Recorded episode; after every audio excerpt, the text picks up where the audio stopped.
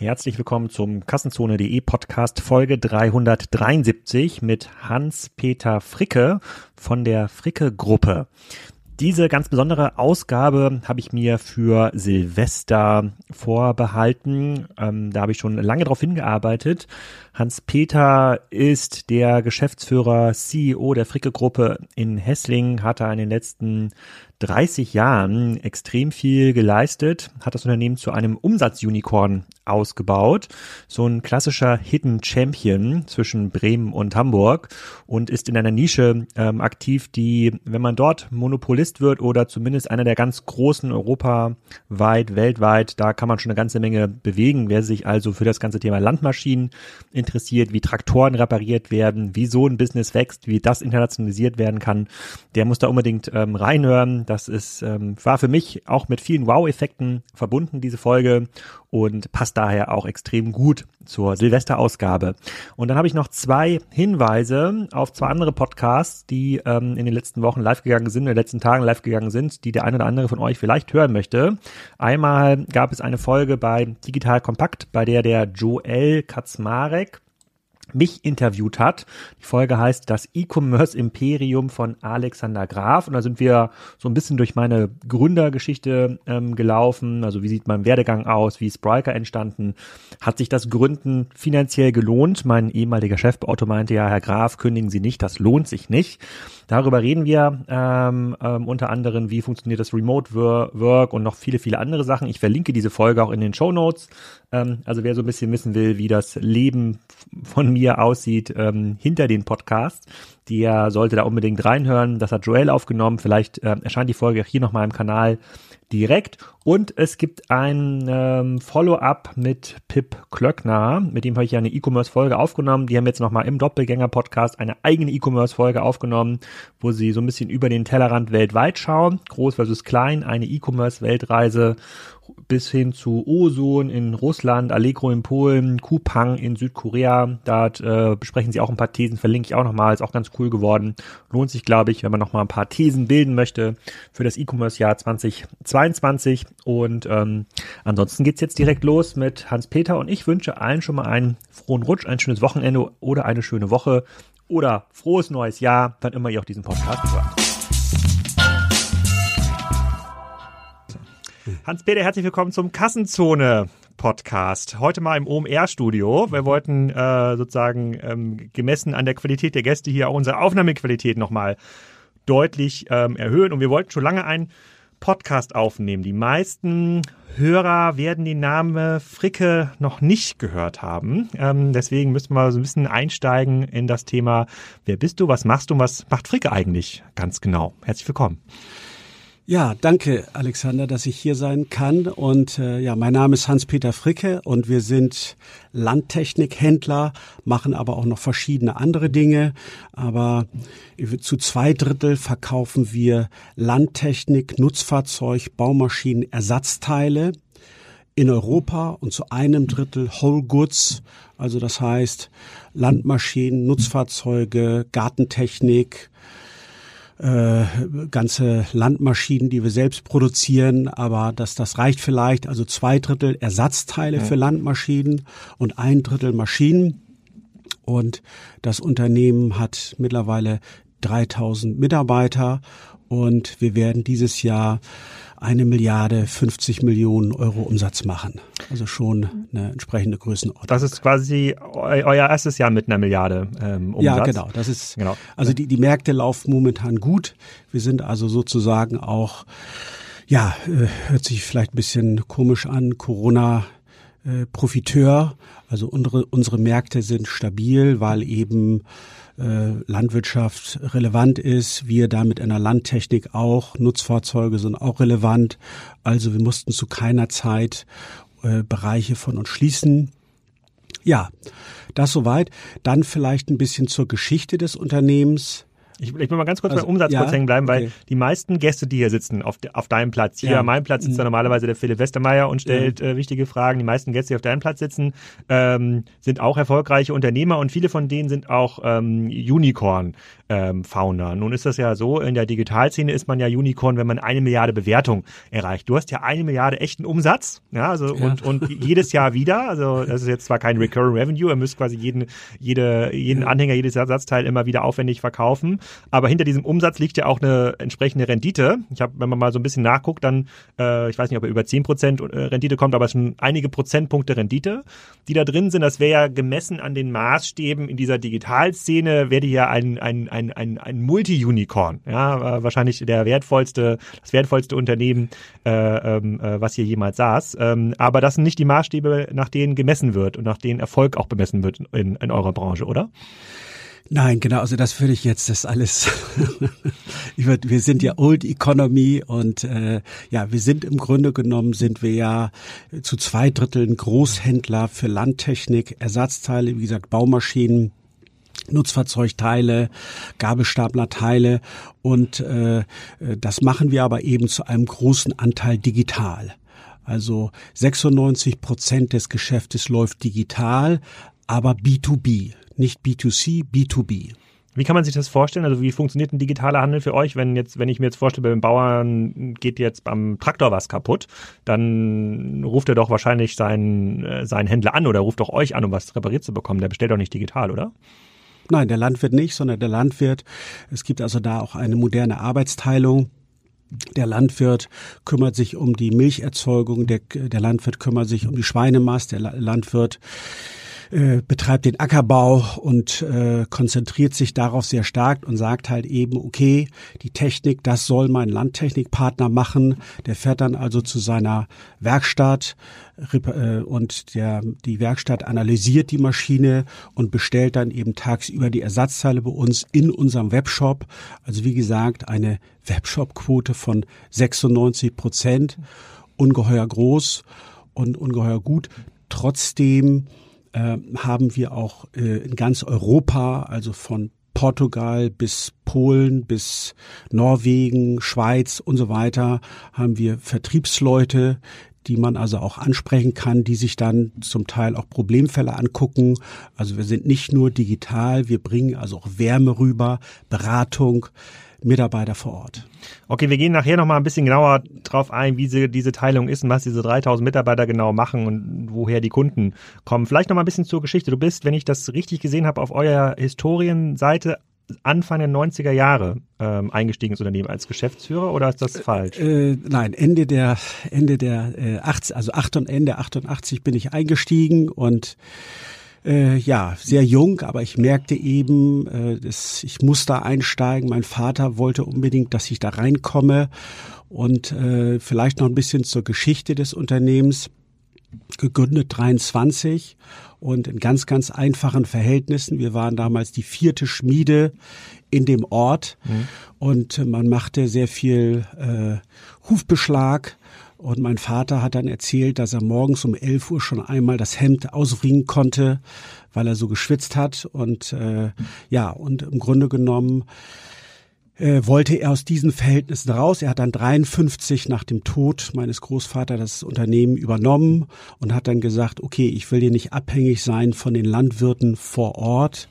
Ich will eben etwas Größeres machen und ähm, hat dann eben die Mechanisierung der Landwirtschaft mitgemacht in den 60er, 70er Jahren, wo also praktisch auch eine Planwirtschaft herrschte, wo man sagte, okay, wenn du den Kartoffelvollernte haben willst, dann musst du hinten dich anstellen und dann irgendwann kommst du dran und so weiter. Also wo ungeheure Stückzahlen verkauft wurden, wo eben dann die Knechte und Mägde eben aus der Landwirtschaft rausgingen. Das hat er alles mitgemacht. So, aber nochmal erst mit 14 Jahren hat er gestartet, war Autodidakt und hat dort auch schon bis so ein bisschen äh, internationales Business gemacht. Wir haben also Maschinen nach Venezuela verkauft und dann vielleicht noch ein entscheidender Schritt. Und zwar war mein Vater Anfang der 70er Jahre in äh, Nordamerika, hat ein mit seinem äh, äh mit einem ähm, Bauunternehmer und sie haben auch einen Caterpillar-Händler besucht Und dann sagte der Caterpillar-Händler, nee, mein Vater fragte ihn dann, äh, sagen Sie mal, was verdienen Sie hier an diesem Bagger? Ja, dann sagte er zwei Prozent. Das ist aber wenig, zwei Prozent. Ja, ja. Aber der Tankdeckel, der kostet 100 Dollar. So, das war für ihn dann so eine Initialzündung. Und damals wurde die Produktion von Hanomag-Traktoren eingestellt in Hannover. Das war auch Anfang der 70er Jahre. Und dann hat er sich stark verschuldet, ist all in gegangen und hat das Produktionslager gekauft. Von Hanomag? Von Hanomag für Landmaschinen. Und das war so ein bisschen der Beginn des, des Ersatzteilgeschäftes, der Beginn, dass er eben einfach äh, das, das einfach, das machte Spaß und er hat sich da, wir hatten da noch gute Leute, man braucht ja da noch gute Leute für so etwas, die auch da kaufmännisch dachten. Also äh, so und so hat sich das Ganze dann entwickelt. Ja, und dann äh, 96 haben wir dann die Marke Granit gegründet, weil wir gesagt haben, okay, wir wollen da, wir wollen das trennen, den Fricke, den klassischen Landmaschinenhändler zu Granit. Und so begann also praktisch diese Ersatzteil-Story. Und äh, bei Granit ist es aber nicht so, dass ihr diese Ersatzteile in großer Stückzahl ähm, kauft von den ähm, heutigen Hanomaks der Welt, von irgendwie Fendt, John Deere, sondern ihr produziert selber auch Teile, richtig? Ja, also wir sind, äh, wir lassen produzieren. Also ich würde sagen, nein, wir arbeiten auch mit Herstellern zusammen. Also auch da hat sich äh, das, äh, die Lage mittlerweile sehr, sehr entspannt und wir arbeiten sehr, sehr gut mit den Herstellern auch zusammen. Aber ich würde sagen, 55, 60 Prozent der Produkte werden unter der Eigenmarke verkauft. Also wir sind praktisch sowas wie ein Generika-Hersteller. Ja. Okay, und, und, und habt ihr quasi dieses Wachstum auch deshalb so gut äh, leisten können, weil sich der Markt konsolidiert hat? Also wie haben denn die Leute vorher den Tankdeckel gekauft für ihren Traktor, bevor es euch gab? Äh, ja klar, die, die, die, wir sind waren dabei behilflich, die, die Branche zu konsolidieren, aber wir haben halt eben auch äh, die Chance beim Schopfe gepackt. Wir haben halt eben neue Pricing-Systeme, äh, Transportsysteme eingeführt wir haben also Mitte der 90er Jahre beispielsweise dann auch gesagt, okay, es gibt nur einen Transportpreis in Night. Also wir machen in Deutschland zu 96 Prozent In-Night-Versand. Das heißt, nächsten Morgen um 7, 8 Uhr ist die Ware beim Kunden. Und wir haben dann eben einfach gesagt, es gibt da nur einen Kurs, das kostet, ich weiß nicht, was es damals war in den 90er Jahren, 8 Euro. Und äh, dann, äh, und das gab es bis dato nicht, sondern die Versender sagten, okay, wenn du das nach Bayern schickst, dann kostet das 14, äh, ja, damals noch D-Mark. Äh, und wenn du es wenn du's in Norddeutschland lässt, dann kostet das 6 D-Mark. Und wir haben gesagt, interessiert uns nicht, ein Kurs gibt es und der Kunde, egal wo der sitzt, das haben wir gemacht, ja. Und so haben wir halt eben, ja, verschiedene Betonmauern durchbrochen. Im Grunde genommen wollte es kein Hersteller, dass wir diesen Weg gehen. Im Grunde genommen wollten uns, wollte es auch kein Landmaschinenhändler, dass wir diesen Weg gehen. Aber am Ende haben wir uns eben durchgesetzt. Am Ende haben wir eben einen guten Job gemacht. Äh, so, dann haben wir eben auch eine Internationalisierungsstrategie im Einkauf gemacht. Also wir haben dann sehr, sehr früh auch begonnen, in der Türkei, in China, in Indien einzukaufen und in anderen Ländern auf diesem Globus. Und auch das hat uns dann natürlich Vorteile gebracht. Hm, und vielleicht, um diesen Markt ein bisschen besser zu verstehen, die meisten Hörer betreiben ja keine Land Landwirtschaft. Ähm, das ist ja schon noch euer Zielmarkt. Am Ende des Tages nutzt das Produkt oder die Ersatzteile, die ihr vertreibt, werden irgendwo in der Landwirtschaft eingesetzt. Das ist schon der hauptsächliche Markt, korrekt, oder? Ja, das ist aber, Landwirtschaft ist eben nicht nur ein Traktor, sondern es gibt da eine unheimliche Breite an Maschinen. Es ist eben der Grubber, es ist der Maisleger, es ist die Hacke, es ist dann auch das Pflanzenschutzgerät, es ist es ist also eine also äh, es ist also eine gigantisch breite Palette und wir haben also auch ein irre breites Sortiment. Also vielleicht hat ein Autoteile Großhändler, ein richtig großer 80 bis 100.000 Positionen am so, Lager. So ein Mattis in äh, Hamburg. Ja, genau. Mhm. Und wir haben zweieinhalb Mal so viel äh, wir haben also über 250.000 Positionen am Lager liegen, also eine irre Breite, die wir da vorhalten. Leider dann eben auch mit einer, äh, mit, äh, mit relativ wenig Fast Movern.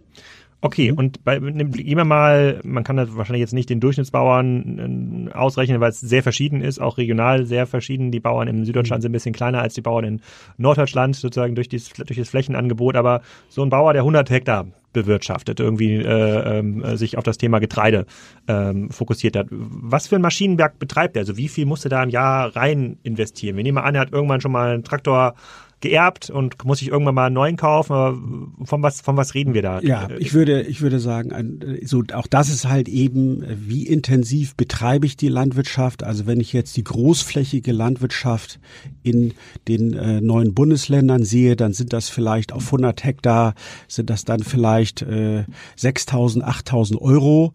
Das ist aber eben pro Jahr. Äh, pro Jahr. Mhm. Das ist aber eben im Weinbau, das ist eben im Gemüse, das ist halt eben Tierhaltung oder so, also kann das ganz andere, äh, können da ganz andere Mengen zusammenkommen, können da ganz andere Mengen zusammenkommen. Also insofern, das ist wirklich sehr äußerst unterschiedlich.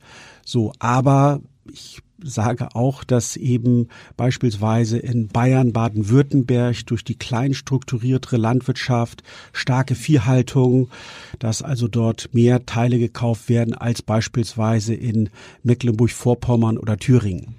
Aber kann man sich das so vorstellen, wenn man jetzt so eine, es gibt ja in unserer Branche diesen Begriff des TAM, des Total Addressable Markets. Und jetzt gucken wir mal nur Deutschland an. Und wenn ja. ich jetzt quasi als Gründer durch Deutschland fahre und ich habe jetzt so einen Wert von dir bekommen, ähm, mal 6.000 Euro auf 100 Hektar, dann ist ja, wenn man so eine Autobahn vorbeifährt, 100 Hektar sind ja schnell um. Ja. ja sozusagen, das sind ja 100 Hektar und dann ja. nächste Minute wieder 100 Hektar, 100 Hektar, 100, 100 Hektar. Kann man also durchfahren, dass quasi diese ganze bewirtschaftete Fläche in Deutschland, ich weiß nicht, wie viele Millionen Hektar wir da, äh, wir da haben, ähm, sofern sie noch aktiv bewirtschaftet ähm, ist, das ist schon euer Total Addressable Market nur für Deutschland. Genau, das also genau, das ist nur für Deutschland und ja, wobei äh, die die Landwirtschaft in Deutschland äh, ja auch momentan es nicht einfach hat, das muss man also ganz klar so sehen. Wir sehen halt eben einfach der Druck der Öffentlichkeit, der Druck der Politik wird größer, nachhaltige Landwirtschaft und die Landwirte beschäftigen sich auch sehr stark damit. Aber heißt nachhaltige Landwirtschaft nicht für einen äh, Maschinenhändler oder auch äh, Produzenten ein besseres Geschäft, weil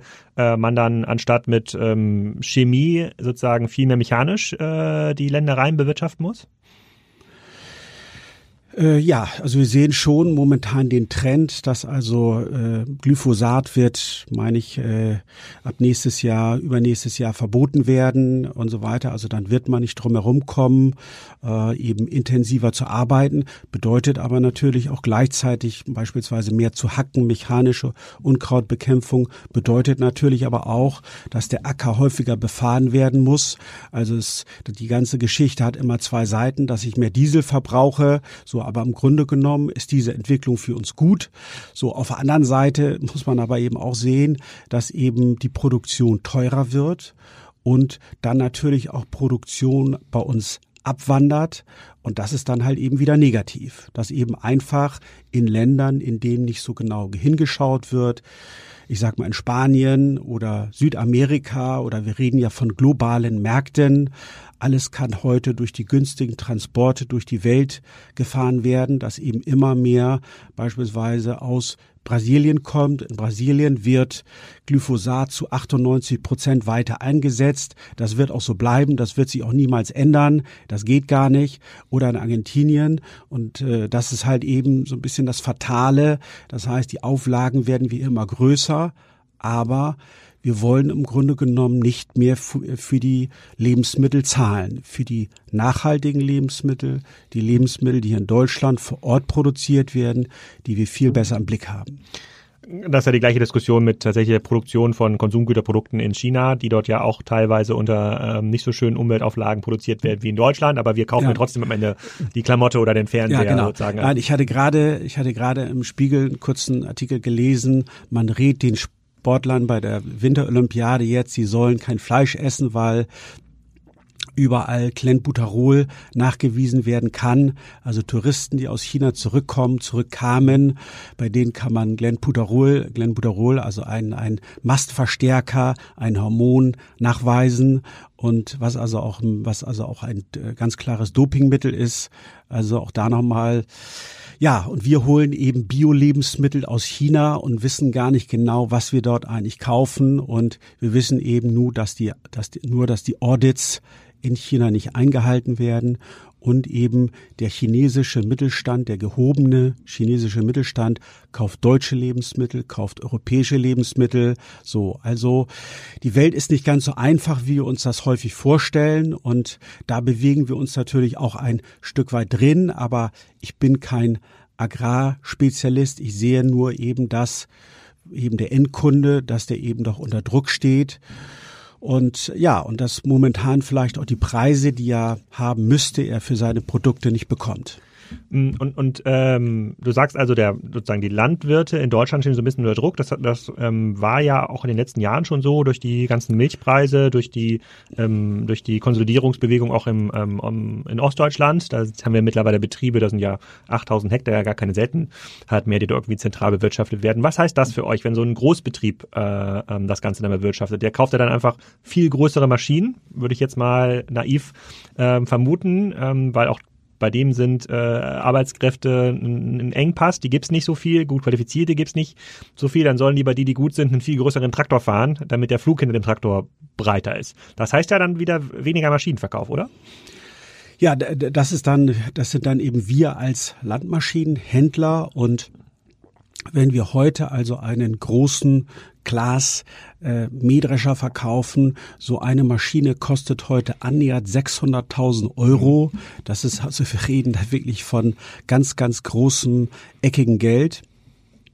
Und ähm, so, so ein Mähdrescher kostete eben dann vor 15 Jahren oder 20 Jahren dann eben 150, 200.000 Euro. So, also das heißt, die Preise haben sich also entwickelt, aber die Maschinen sind also auch wahnsinnig leistungsfähig.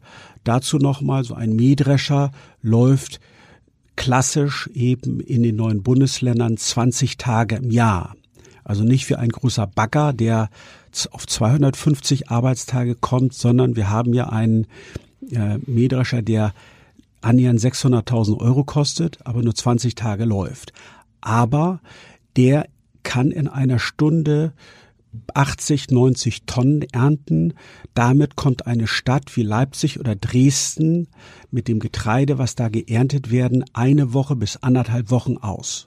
Das was Getreide die, einer Stunde. Das geht die, was dieser Mähdrescher in einer Stunde erntet, damit kommt eine Stadt wie Dresden oder Leipzig Brotversorgung und wo man sonst überall noch Mehl gebraucht, also jetzt den, den Christstollen, wo hm. auch irgendwie ja. äh, Mehl, Mehl, drin ist. Also damit kommen die eine Woche, zehn Tage kommen die damit aus. Also schon wahnsinnig die Produktivitätsfortschritte. So, und wir sehen halt eben, dass in den 50er, 60er Jahren hat man 30 Prozent seines Einkommens für Lebensmittel ausgegeben und da wir in Deutschland Weltmeister des hm. äh, Sparens sind, gerade bei Lebensmitteln, geben wir heute noch ein 10, 11 Prozent aus.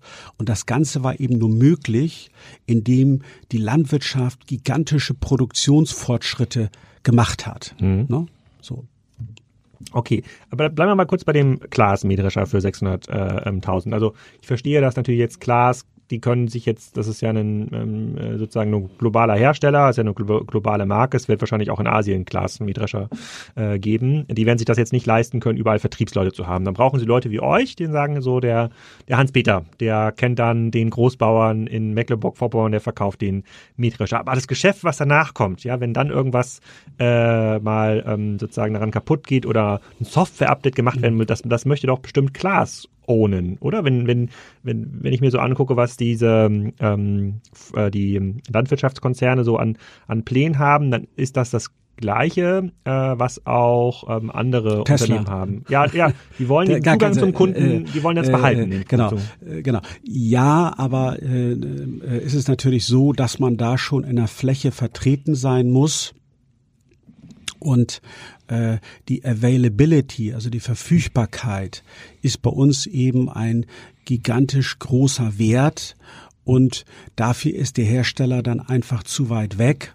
Und äh, wie gesagt, wenn so ein Mähdrescher, der 600.000 Euro steht, wenn der, wenn der sechs Stunden, acht oder zwölf Stunden steht, dann sind das gigantische Ausfälle und wir sind eben einfach dichter dran. Also ich denke, da äh, wie gesagt, wenn ein Tesla, wenn ein Pkw, so stelle ich mir das vor, ich habe aber auch ein Tesla und äh, wenn der drei Tage, fünf Tage nicht da ist, dann kriegt man einen Leihwagen oder nimmt sich einen Mietwagen und das ist dann nicht so schlimm. Aber so eine Riesenmaschine, die kann ich einfach nicht ersetzen. Die wird die, die, die, ist, die muss punktgenau dann eben da sein. Sie muss punktgenau dann funktionieren. Und dann brauche ich eben geschulte Leute vor Ort, die sofort beim Schnipp da sind und sagen, okay, let's go, reparieren und so. Und da, äh, das wäre für den Hersteller so wahrscheinlich zu, wäre er zu weit weg. Und äh, in unserer Industrie ist es so, dass alle Großen eben auf Händler setzen. Die Händler äh, wachsen und, und äh, einige Hersteller setzen mittlerweile auch sehr auf sehr große Unternehmen, aber das sind so Trends. Ähm, bei diesen Finanzierungssummen bei 20 Tagen im Jahr, da würde mir ja sofort einfallen, wenn ich jetzt klar wäre, okay, ähm, wenn ich profitabel bin, kann ich mir kostenlos Geld besorgen, dann nehme ich dieses Finanzierungsrisiko dem Bauern ab oder dem Lohnunternehmer, der diesen Mähdrescher kauft und äh, äh, gebe ihm dann, ich glaube, wie lange hätte so ein Mähdrescher? Zehn Jahre, das heißt, ich müsste da mal, ich, ich vermiete ihm den einfach für 80.000 sozusagen für diese 20 Tage. Er kriegt dann quasi jeden Tag den Mähdrescher für 4.000 äh, Euro, ähm, Euro gestellt. dann könnte doch der Bauer sagen, das, das lohnt sich ja für, für mich viel mehr, ich muss es gar nicht finanzieren. Ich brauche es sowieso nur für den 20 Tage und dann wird er wieder abgeholt und abtransportiert in irgendein Land, was den dann nochmal später in diesem Jahr braucht. Gibt es das schon in, diese, in dieser Branche? Ja, klar, das, äh, das, das gibt's also auch schon. Gott sei Dank in den Regionen, in denen wir tätig sind, äh, spielt das nicht so eine ganz große Rolle. Also es ist ja so, wenn man eine Maschine mietet, äh, wir reden ja doch von relativ überschaubaren Stückzahlen. Es ist jetzt nicht wie bei einem Golf 5 oder 6 oder äh, dass wir da riesen Stückzahlen, sondern äh, da muss eben dann auch der richtige Käufer für die Gebrauchtmaschine vorbeikommen. Dieses Risiko muss sich der Hersteller bezahlen lassen wie überall, wenn Risiken da mhm. sind. Mhm. Äh, es kann ja auch Konjunkturschwankungen geben. Äh, und ich werde die Gebrauchtmaschine dann eben nicht wieder los. Und äh, so und deswegen sagt der Landwirt heute, äh, ich würde sagen zu 85, 90 Prozent in unseren Regionen, ich gehe das Risiko selbst ein. Ich sehe dann halt eben, meistens wird so ein Mähdrescher dann nach vier, fünf Jahren wieder verkauft. Also bei diesen ungeheuren Leistungen geht man dann, die da abverlangt werden, keine großen Risiken ein. Und ähm, der Landwirt äh, macht es selbst. Hm. Gott sei Dank. Und ihr seid ja nun schon so, lange im Geschäft und ihr habt ja quasi mit diesem Hanomag-Lager dann in Hannover ja direkten Zugang gehabt zu dieser äh, Produktion wahrscheinlich auch. Hat es die da nicht in den Finger gejuckt, irgendwann selber mal mit dem Fricke-Traktor auf den Markt zu kommen oder dem Fricke-Flug wird es wahrscheinlich ja sogar geben in dem, als, als Granitprodukt, oder? Ja, Flug nicht, aber es gibt äh, andere Maschinen, Großfederzinken, Eckengrupper und, und Schneeschilder und, und Schaufeln und, äh, und was weiß ich, was wir da alles produzieren. Und wir wollten gerade eine Fabrik in der Ukraine kaufen und das hat leider nicht geklappt weil äh, der äh, wir haben länger verhandelt aufgrund Corona und äh, leider hat dann der Nachbar äh, äh, ja äh, äh, äh, anderes Geld gehabt, was was die Verkäufer gelockt hat. Äh, äh, so, äh, jetzt sind wir am überlegen, ob wir eben in der Ukraine, weil nur da gibt es diese Schweißer, die wir eben einfach dafür brauchen, dort ein Werk bauen. Aber äh, Putin steht da an der Grenze und so dass wir da also auch noch ein, vielleicht noch einen Augenblick abwarten, aber der Planungsprozess läuft. So der eigene Traktor, nein, okay, das ist eine, die Märkte sind äh, aufgeteilt, es ist ein konsolidierter Markt, es gibt eben vier, fünf große Gruppen weltweit und das Entscheidende ist nicht die Landmaschine, sondern entscheidend ist eben auch da das Händlernetz. Mhm. Und auch da gibt es halt eben eine demografische Entwicklung. es gibt nicht so viel kapitalstarke Händler in diesem Markt, die das Geschäft übernehmen können, denn wir müssen häufig eben auch ganz, ganz teure Maschinen, die 200, 300.000 Euro kosten, zurücknehmen. Deswegen äh, so ist also vielleicht, aber das wäre jetzt das ist einfach eine Liga zu groß, das ist alles abgefrühstückt und äh, diese Märkte sind, wie gesagt, seit Jahren aufgeteilt. Es kann da auch kaum noch Konsolidierung unter den Gruppen geben. Ja. Hm, okay, ich, ich habe das deswegen gefragt, weil ich habe immer ein bisschen das Gefühl, in der Landwirtschaftsszene, da gibt es eine gewisse irrationale ähm, Bindung zu diesem Traktormarken. Ja, man ist quasi entweder dieser Klaas-Liga oder John Deere-Liga äh, oder Fendt und ähm, es gibt ja auch diesen Begriff von Traktorporn, ja, das sozusagen YouTube-Videos, wo dann, wo man dann äh, stundenlang Drohnenvideos gucken kann, wie ein Traktor welche Felder ähm, aberntet. Das gibt also eine sehr, sehr hohe Bindung zu der Marke, so wie im Automobilbereich ja auch. Ja, sozusagen man ist so im Opel-Lager oder Mercedes-Lager. Das Opel-Lager ist die letzten Jahre vielleicht ein bisschen kleiner, äh, kleiner geworden. Deswegen hätte ich mir vorstellen können, dass es dort da gewisse Bestrebungen ähm, durchaus immer mal wieder gibt, da eine, eine Marke zu etablieren, mit der sich Leute emotional binden lassen. Äh, nein, äh, wir versuchen ja schon unsere Eigenmarke Granit, also im Ersatzteilgeschäft, zu pushen und, und auch da Marketing zu betreiben und ähm, da vielleicht auch noch eine Geschichte. Wir haben halt eben gesehen, dass immer mehr unserer Lieferanten eben auch über Amazon ihre Produkte verkaufen mhm. und äh, das äh, über Amazon und eBay und dann haben wir gesagt, okay, jetzt machen wir etwas eigenes. Und ich habe dann gesagt, wir stellen Leute in Taiwan ein. Südlich von Taipei gibt es ein Cluster für äh, Handtools, Quality Handtools. Das haben wir gemacht und haben das unter unserer Marke Granite, Quality, äh, Granite Black Edition verkauft. Ist ein Bombenerfolg und auch unsere Werkstattmeister, die eigenen Werkstattmeister sagen, wow, Top-Qualität, haben wir gut hinbekommen. Wir arbeiten gerne mit den Werkzeugen. Die eigenen Leute sind ja meistens dann die kritischsten. Was sind das für also, Werkzeuge? Das ist also ganz normale Handtools. Also Zangen, äh, Schrauben, äh, genau, äh, Steckschlüsselsätze und was weiß ich. Okay. Also das ist aber mittlerweile die Palette wächst, aber ein toller Erfolg. So, also das heißt, wir haben da Eigenmarke, so haben wir eben auch einen eigenen Sitz kreiert, der eben, wo dem wir einen Namen gegeben haben. Also versuchen eben auch da eben eigene Ideen zu verwirklichen und äh, dass wir eben aus diesem Preiswettbewerb, der eben auch unter den OES, also dass eben gewisse Filter, gewisse überall im Netz zu finden sind, sagen wir eben, okay, wir kreieren etwas Eigenes, die Eigenmarke und das kommt sehr gut an. Das versteht der Handel auch und äh, zieht da ganz gut mit.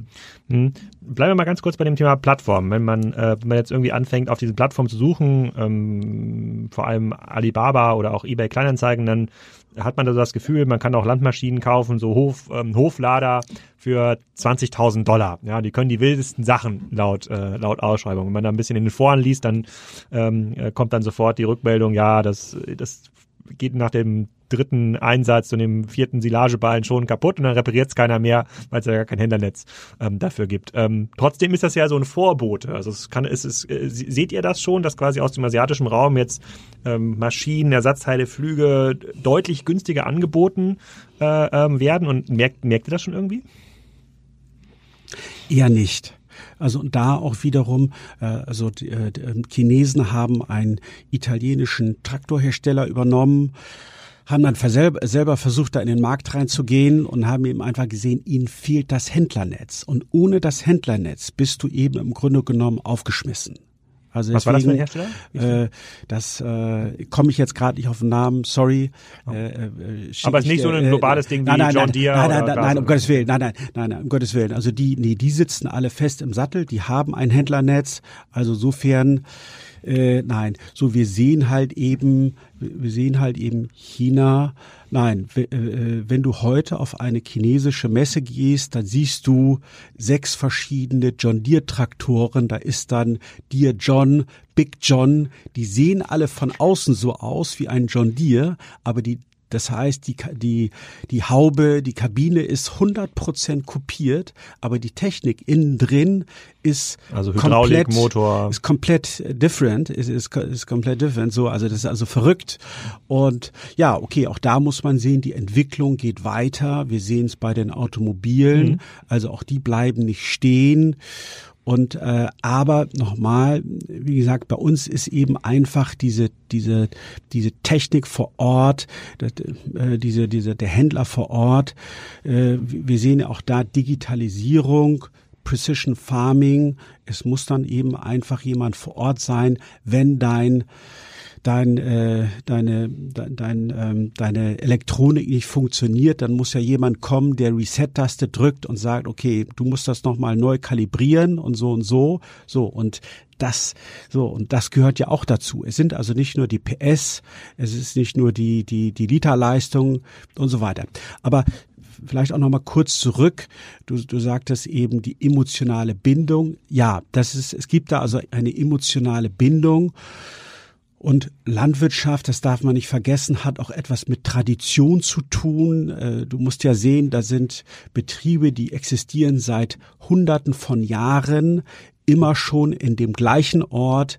Du kannst die Landwirtschaft nicht in einen Rucksack einpacken und sagen, ich gehe damit jetzt äh, sonst wohin, sondern man hat also da eine ganz lange Bindung und so hat man eben dann vielleicht auch Stolz zu seinen äh, ja, stolz zu seinen Produkten. So, also ich will mal sagen, in England ein, äh, äh, die internationale Dairy Association hat gefragt, wer will denn aufhören? Und dann haben die Engländer mit 250 Hektar und 300 Kühen gesagt, 30 Prozent wollen aufhören. Und in Bayern mit 40 Kühen und 60 Hektar haben 80 Prozent gesagt, wir machen weiter. Also hm. Gott sei Dank, wie gesagt, äh, hängt das äh, auch sehr, sehr stark an Emotionen, mhm. an man geht dann vielleicht nebenbei arbeiten auf dem in der Automobilindustrie oder sonst wo und äh, versucht aber diese Landwirtschaft weiter zu betreiben.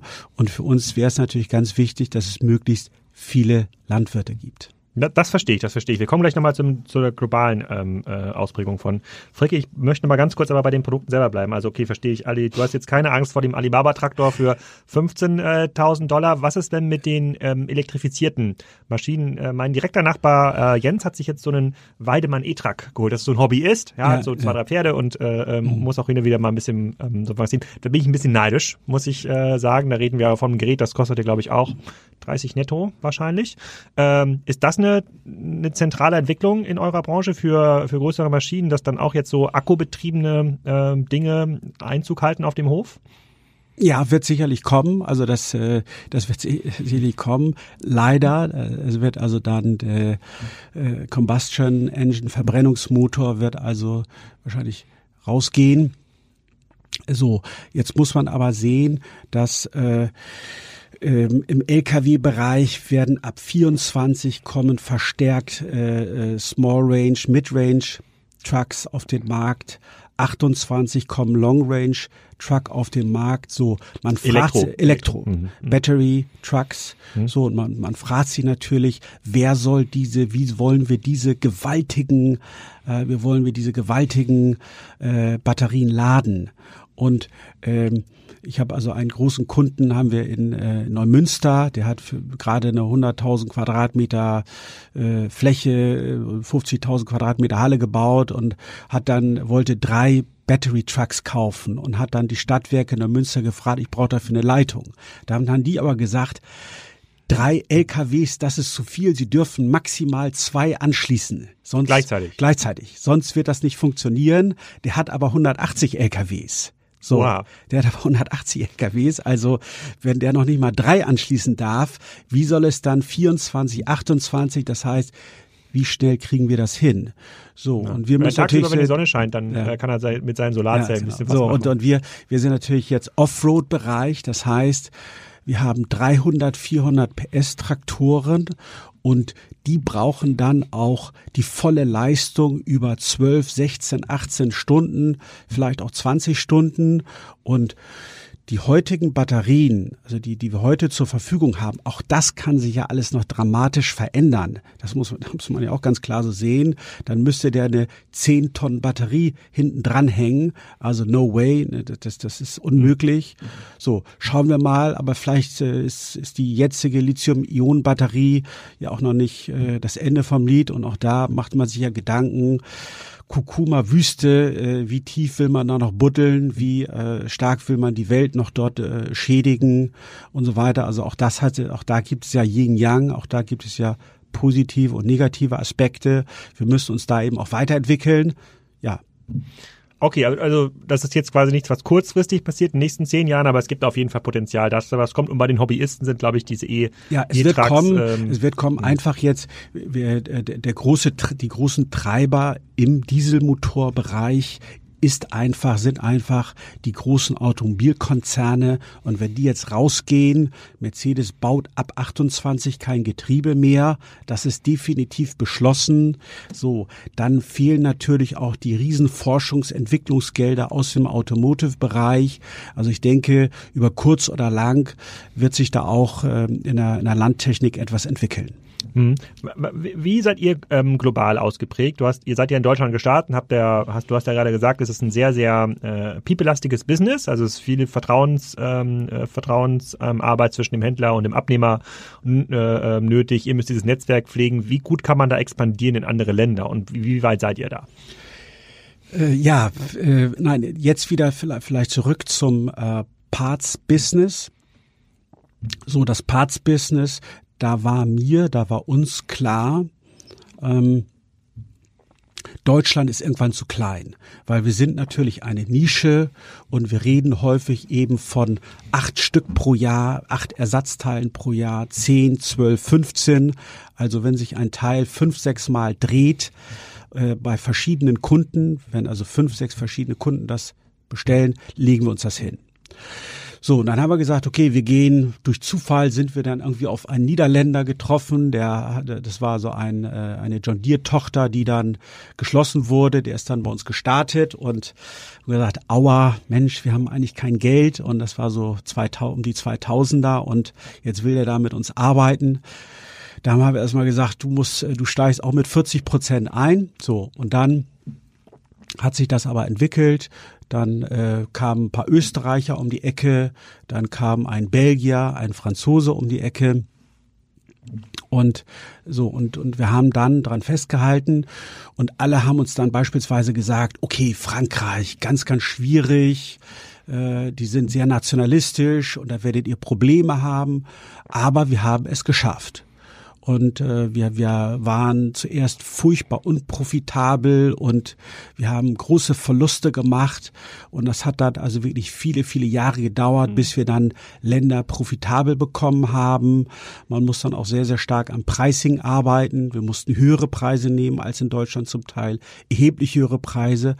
Aber ich habe gesagt, okay, entweder der Markt akzeptiert das oder wir müssen wieder zurückgehen. Was heißt denn das geschafft? Also heißt das, jedes dritte Satzteil, was in einem französischen Traktor eingebaut wird, kommt von äh, Granit oder 80 Prozent äh, regionale Marktabdeckung? Äh, nein, nein, okay. Es gibt noch ein, zwei Wettbewerber in Europa.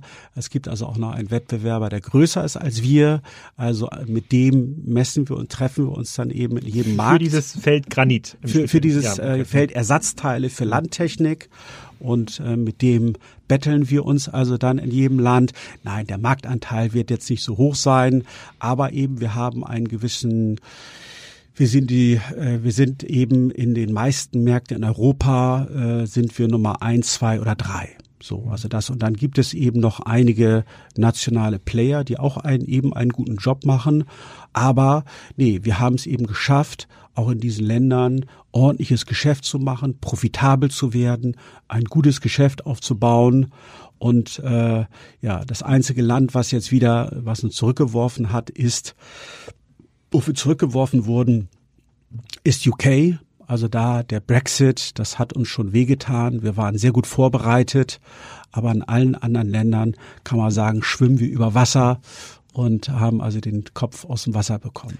Und wenn du jetzt so nach vorne guckst ähm, und dir überlegst, so wo, wo kommt die nächste Milliarde Umsatzwachstum her? Ist das für dich ein, ist das für dich eine, eine geografische Expansionsstrategie, wo du sagst, es gibt so Länder, keine Ahnung, Dänemark, Schweden, wo ihr vielleicht noch nicht seid, kannst du, oder Türkei oder was sind denn so ähm, äh, Landwirtschaft, es muss ja eigentlich Asien sein. Die, die, die müssen sich, die, die äh, expand, die, da wächst ja die Bevölkerung, die müssen effizienter werden in der Landwirtschaft, die kaufen sich jetzt Flächen in Afrika, da müsste, wenn ich jetzt so über zwei Ecken das so herleiten würde, müsste das ja eigentlich ein Markt sein, wo man noch viel stärker aktiv sein müsste. Wie gehst du daran, an dieses Wachstum? Ja, äh, da, äh, nein, wir haben also ein, ein ähm, ein, äh, schon vor, äh, uns zu entwickeln. Da sehen wir zurzeit den amerikanischen Markt, weil der doch eher vergleichbar ist mit dem europäischen Markt. Da nur eben, das muss man so sehen, eine ungeheure Dominanz von John Deere dort. Also mhm. dann Case New Holland, die Nummer zwei, auch sehr, sehr dominant.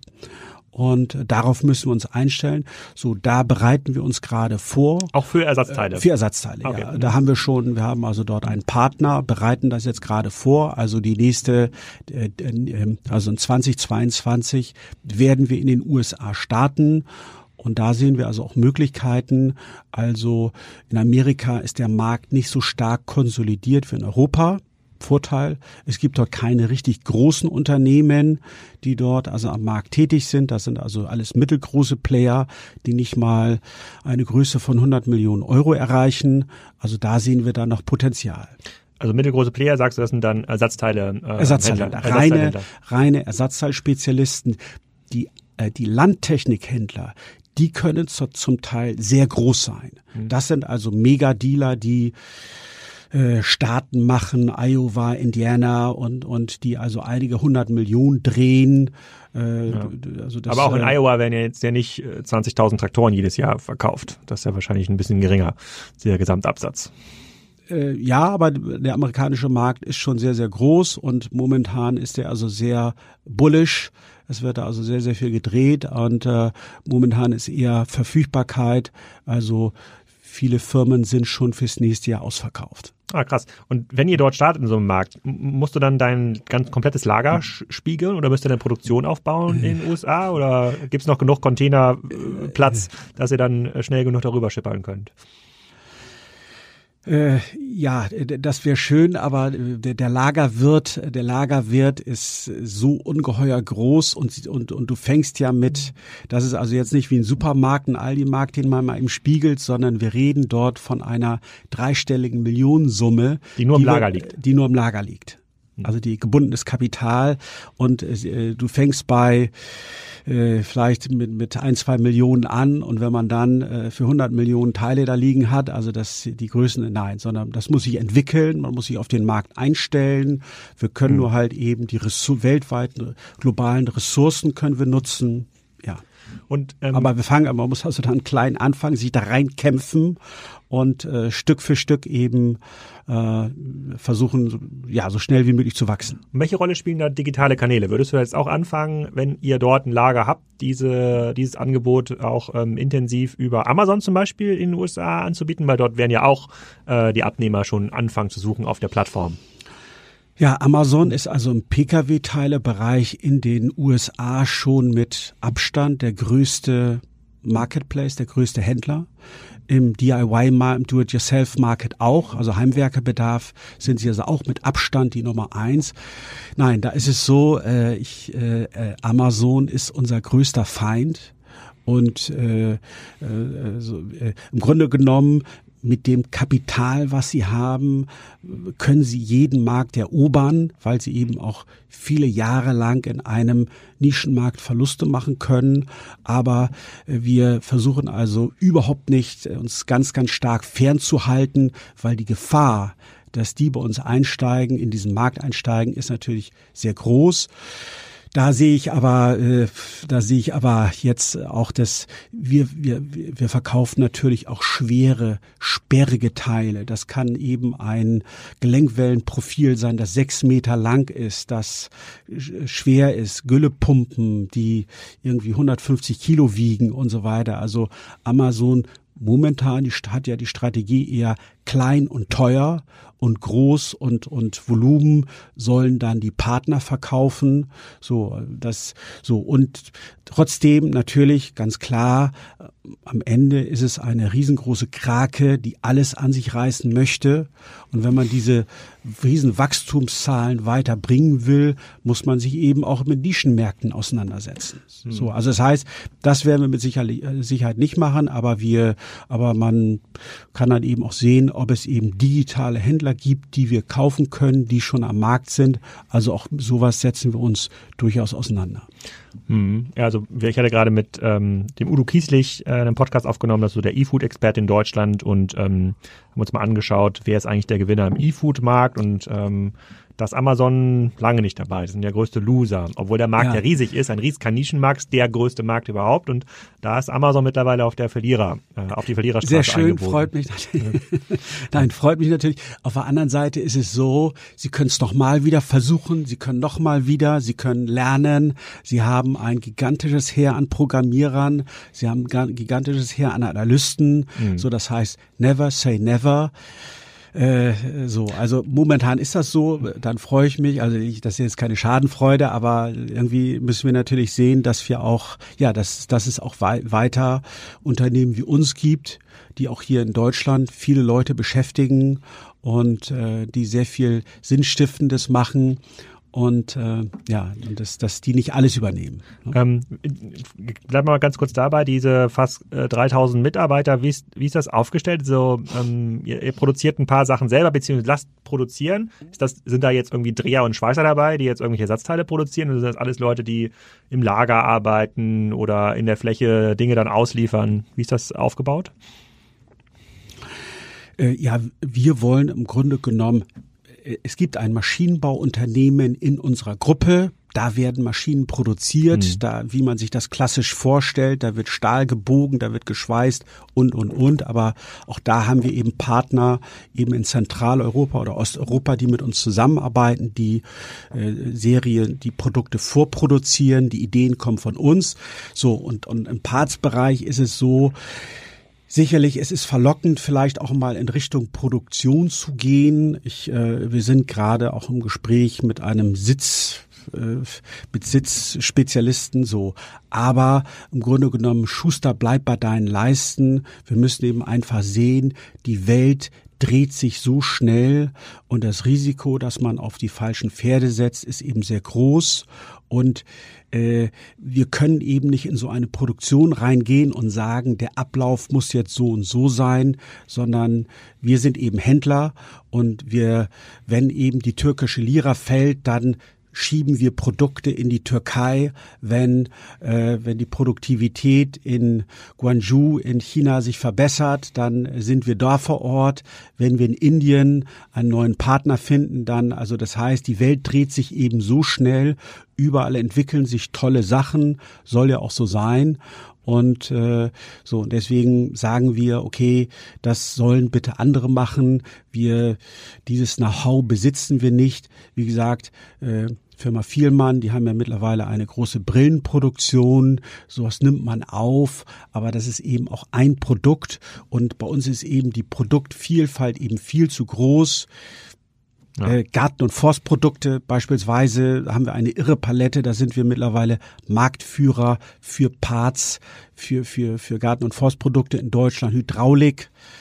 Also ich könnte jetzt. Also wenn äh, jemand quasi, wenn irgendwo der Harvester kaputt ist, äh, irgendwo in, im, im Waldgebiet in Deutschland, ist die Wahrscheinlichkeit, dass am Ende des Tages ein Teil aus eurem Lager kommt, um diesen Harvester dann zu reparieren, ist gar nicht so gering.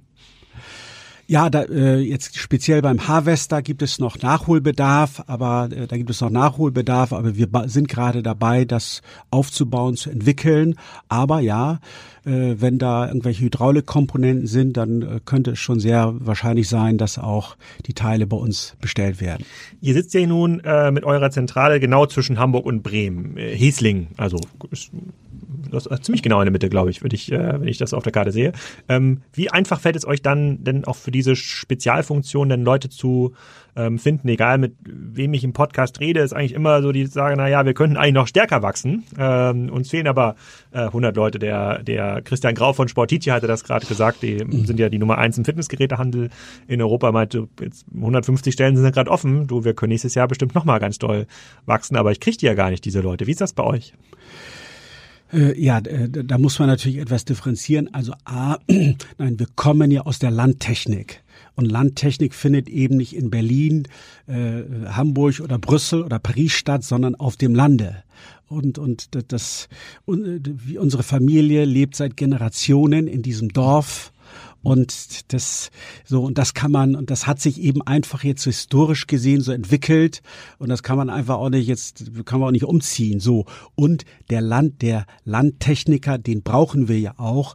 A, in den Werkstätten, aber auch eben für die Entwicklung von Produkten. Da muss ja jemand sein, der wirklich sich für den Flug begeistert, der sich für den Traktor, die Maschine begeistert und den finde ich natürlich wiederum eher auf dem Land, weil der irgendwie äh, der Vater hatte Landwirtschaft oder der hat mal Mechaniker gelernt, hat dann äh, eine Ingenieurausbildung gemacht. So, den finde ich natürlich eher auf dem Lande. Mhm.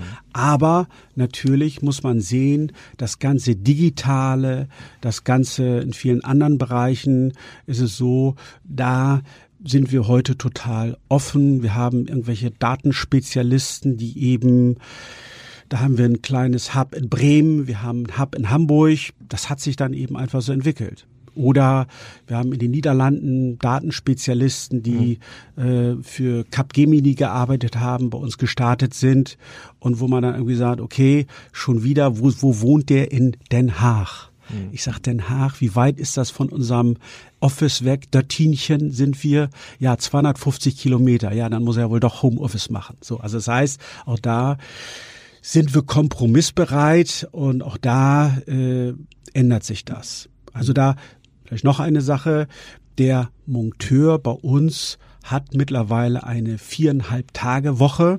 Der arbeitet vier Tage neun Stunden und dann vier Stunden, sodass er auf 40 Stunden kommt. Auch da haben wir uns dem Markt angepasst.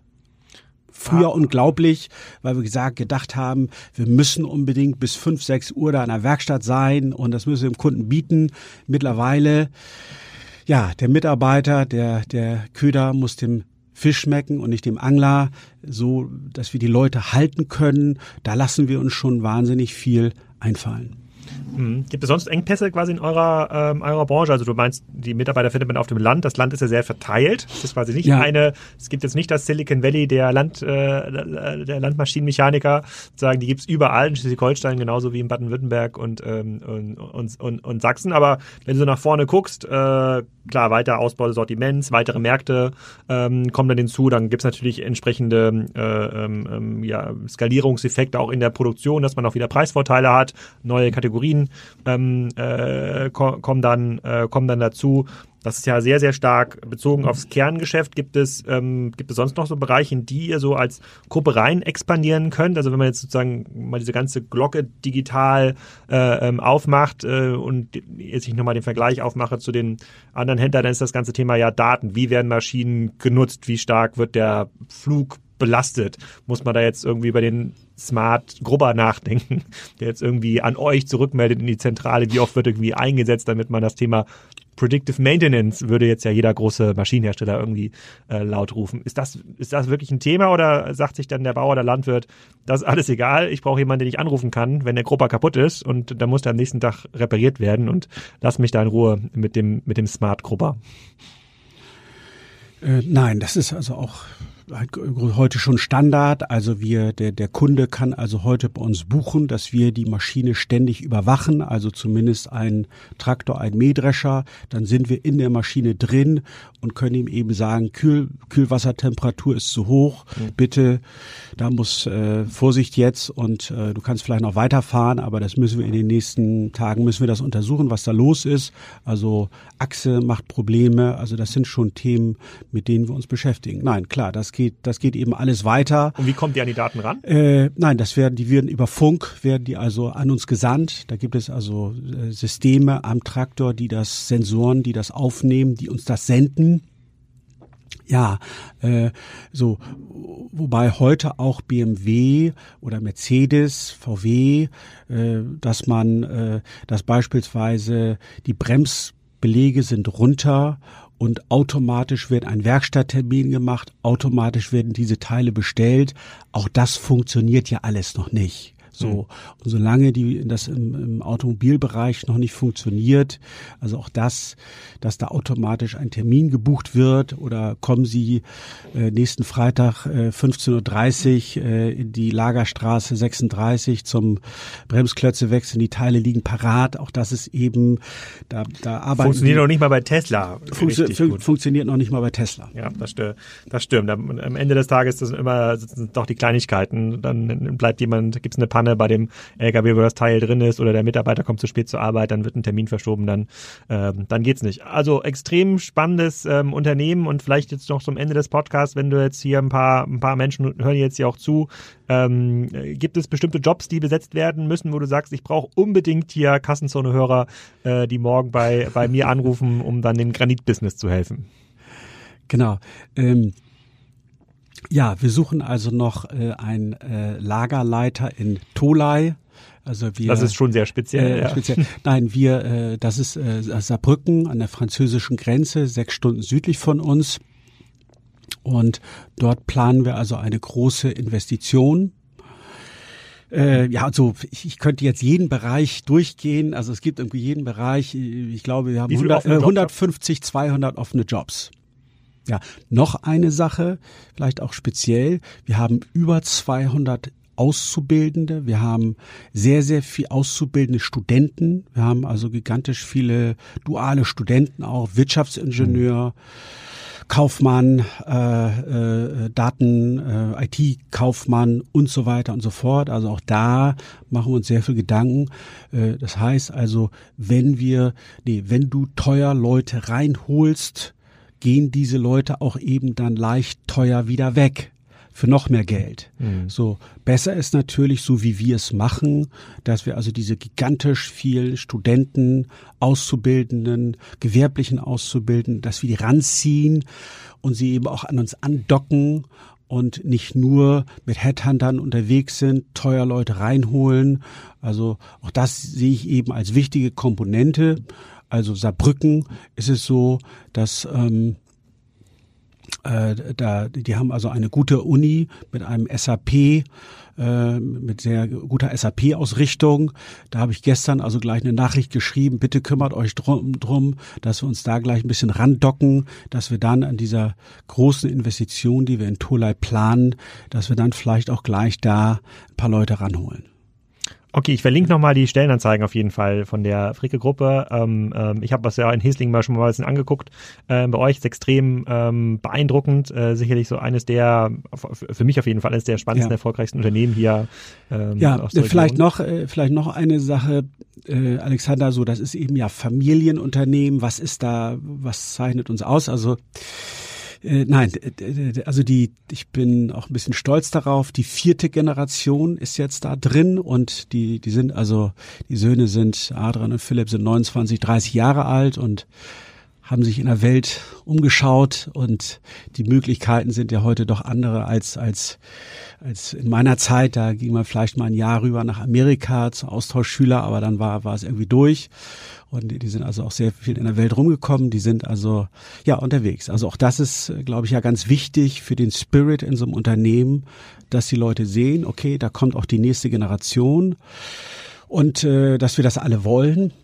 Und ähm, ich hätte das Unternehmen ja auch vielleicht vor fünf Jahren verkaufen können, aber ich habe eben Anteile auf die Kinder übertragen und eben gesagt, okay, das soll so bleiben. Und der die, die Firma ist also praktisch das Baby, was gehegt und gepflegt werden muss. Und da sehen wir uns, treffen wir uns immer wieder. Und wenn wir jetzt auch nicht jeden Tag äh, äh so wahnsinnig viel miteinander reden, aber wir, wir haben gewisse Meetings, wo wir uns zusammensetzen. Und das finde ich eine sehr, sehr positive Geschichte. Das heißt, dann müssen Adrian oder Philipp ähm, auch dann in nächster Zeit öfter mal in die USA fliegen, wenn dort das Business anfängt zu skalieren. Auch das, ja, ja. genau. Ja, sehr cool. Kann ich nur empfehlen. Also es ist ein sehr spannendes Unternehmen. Für die meisten im Podcast noch nicht so bekannt. Wird, glaube ich, bekannter, wenn Adrian und Philipp äh, deine Wachstumsgeschichte fortsetzen. Ich muss mal kurz überlegen. Du bist Ende der 80er eingestiegen. Das heißt, du hast den Umsatz ungefähr verdreißigfacht. Wenn die das auch schaffen, äh, sozusagen in der, in der, in der Zeit, ähm, dann, äh, dann, dann reden wir von einem sehr, sehr großen Unternehmen hier. Größer als General Motors. ja, sehr, sehr cool. Sehr cool. Nein, okay, schauen wir mal. Das, Vielen Dank äh, für deine Zeit hier. Ja. Okay, vielen Dank an dich, Alexander. Das war die letzte Folge 2021. Ich hoffe, es hat euch gefallen. Auch nächstes Jahr geht's weiter mit wahrscheinlich so um die 50 Folgen mit Händlern, Herstellern, ähm, kleinen und großen Unternehmen. Im Januar reden wir zum Beispiel mit einem der führenden Hersteller von Torwarthandschuhen. Ähm, auch eine ganz spannende Nische. Aber es gibt auch noch weitere Unternehmen, die ähnlich wie das Unternehmen von Hans-Peter funktionieren, wo man mal hinter die Kulissen blicken kann. Seid also gespannt. Auch der Schwester-Podcast Commerce Talks ähm, wird wieder voll hochgefahren. Dort geht die erste Folge im Januar live äh, mit dem CIO von Boots. Das ist ein sehr, sehr spannendes Unternehmen aus UK, so eine Mischung aus Douglas und ähm, DM. Da geht es natürlich auch digital ordentlich voran. Also da gibt's auch wieder viele, viele Blicke über den Tellerrand. Auch einige amerikanische Gründer, Geschäftsführer von Händlern und Herstellern haben schon zugesagt. Also dort kann man sich weiterhin über E-Commerce informieren. Ich bleibe an dem Thema dran. Und 2022 geht's weiter. Jetzt erstmal einen guten Rutsch für diejenigen, die auch noch am Silvesterabend Podcast hören bei Kassenzone. Tschüss.